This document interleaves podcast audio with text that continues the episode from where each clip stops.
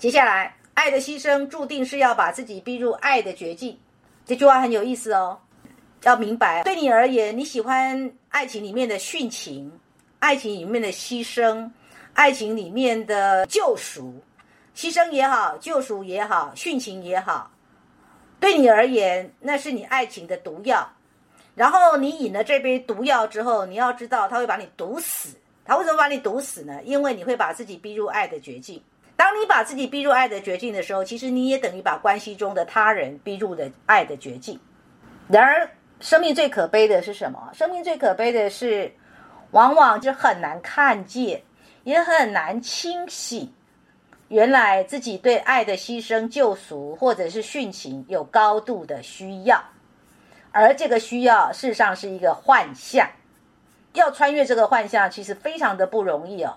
多半是回头，所谓回头看，就是说那段关系已经走远了，那可能是十年前的事了，或者可能三年前的事了，现在才能清醒。可是当时十年前也好，三年前也好，就是不清醒。即便身边的人都已经提醒他了，即便他可能也来找像我这样的一个专业人士来做咨询的，然而个人的情感的一种殉情式的需要、救赎式的需要。其实是没有办法放下的，没有办法放下，就注定把自己逼入爱的绝境。到底逼入爱的绝境，付出的是什么？付出的就是一段漫长的时间嘛，付出的就是一段漫长的迷惘嘛，付出的就是没有边界的漂浮感嘛。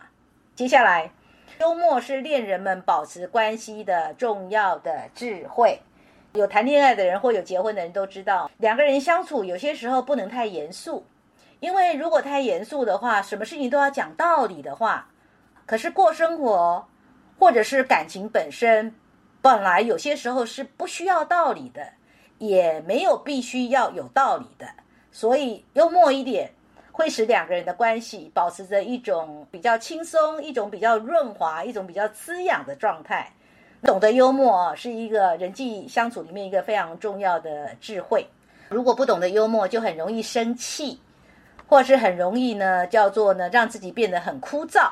那因为自己很枯燥，所以所经营出来的亲密关系，所经营出来的爱情，所经营出来的婚姻生活，其实相对很无味。